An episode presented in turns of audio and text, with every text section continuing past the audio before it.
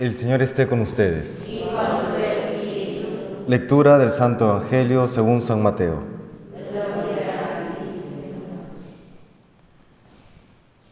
En aquel tiempo los fariseos planearon el modo de acabar con Jesús, pero Jesús se enteró, se marchó de allí y muchos le siguieron. Él los curó a todos, mandándoles que no lo descubrieran. Así se cumplió lo que dijo el profeta Isaías. Mirad a mi siervo, mi elegido, mi amado, mi predilecto. Sobre él he puesto mi espíritu, para que anuncie el derecho a las naciones. No porfiará, no gritará, no voceará por las calles. La caña cascada no la quebrará, el pábilo vacilante no lo apagará, hasta implantar el derecho. En su nombre esperarán las naciones. Palabra del Señor.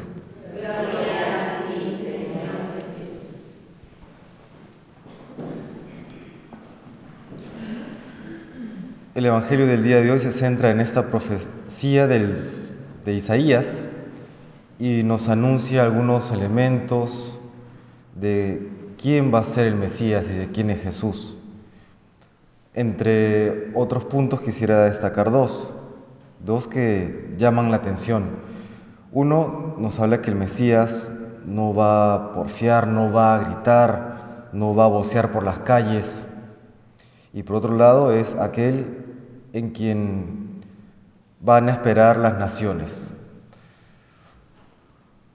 Y uno diría, ¿y por qué el Mesías no va a mostrar su fuerza por las calles? ¿No? Y, y luego es a este Mesías que casi pasa como un susurro aparentemente por el mundo, en Él vamos a esperar todos, ¿no? A nadie le gusta esperar. Entonces el hecho de tener que esperar a un Mesías y encima que no va a llegar con potencia, con un poder enorme, o por lo menos como esperamos, eh, suena un poco extraño, ¿no? Me hace acordar de, hay una película que viene de un libro eh, conocido, El silencio, El silencio de Dios, que nos habla de estas primeras incursiones de los jesuitas al Japón. Y la propuesta del autor es que ante el sufrimiento grande que pasan estos jesuitas y los primeros cristianos japoneses, eh, Dios permanece en silencio lo mismo podríamos experimentar a veces nosotros. Quisiéramos que eh, Dios, su poder, su gracia se manifestara de una, de una manera mucho más portentosa, de una manera mucho más patente. Y sin embargo, Dios habla o se manifiesta en una especie de susurro. ¿Cómo se explica esto? Primero que Dios no fuerza, ¿no? Dios nunca eh, violenta al ser humano. Y para detener el mal en el mundo, lo que se requiere es una conversión de, las personas. Si analizamos la realidad, vemos que los grandes problemas en el mundo eh, tienen como origen un problema moral. Es las malas decisiones, la maldad que aún permanece en la sociedad y en concreto en algunas o quizá muchas personas. Pero esto no quita que Dios obre. ¿no? Ese susurro de Dios es la gracia obrando en los corazones. Por supuesto necesita de nuestra oración y de nuestra acción, ¿no? de nuestra oración y de eh, hacer aquello que nos toca, de nuestro apostolado, de nuestro dar testimonio. Pero uno podría decir, ¿y por qué Dios eh, lo permite? Bueno, San Agustín lo decía, Dios permite ciertos males porque puede sacar de esos males enormes bienes, bienes mayores. Pero ¿y no hay acaso males tan terribles que podrían parecer injustificables?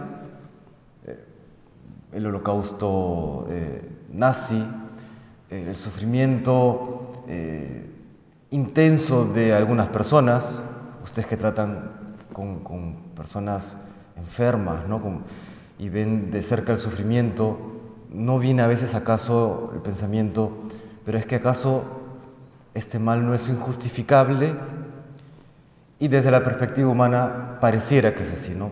Si pudiésemos elegir, a veces nos atrevemos a pensar, si yo fuese Dios, no lo permitiría. Pero la verdad es que los designios de Dios, algunos, muchos nos lo ha revelado, nos ha dado luces, pero otros permanecen en el misterio y permanecerán en el misterio hasta que Él nos llame a su presencia. La verdad es que, aunque hayan sufrimientos y hayan males que parecen injustificables a la razón humana, Dios puede más. Él es omnipotente, Él es el sabio, Él es el que puede sacar bienes enormes incluso de los males más terribles.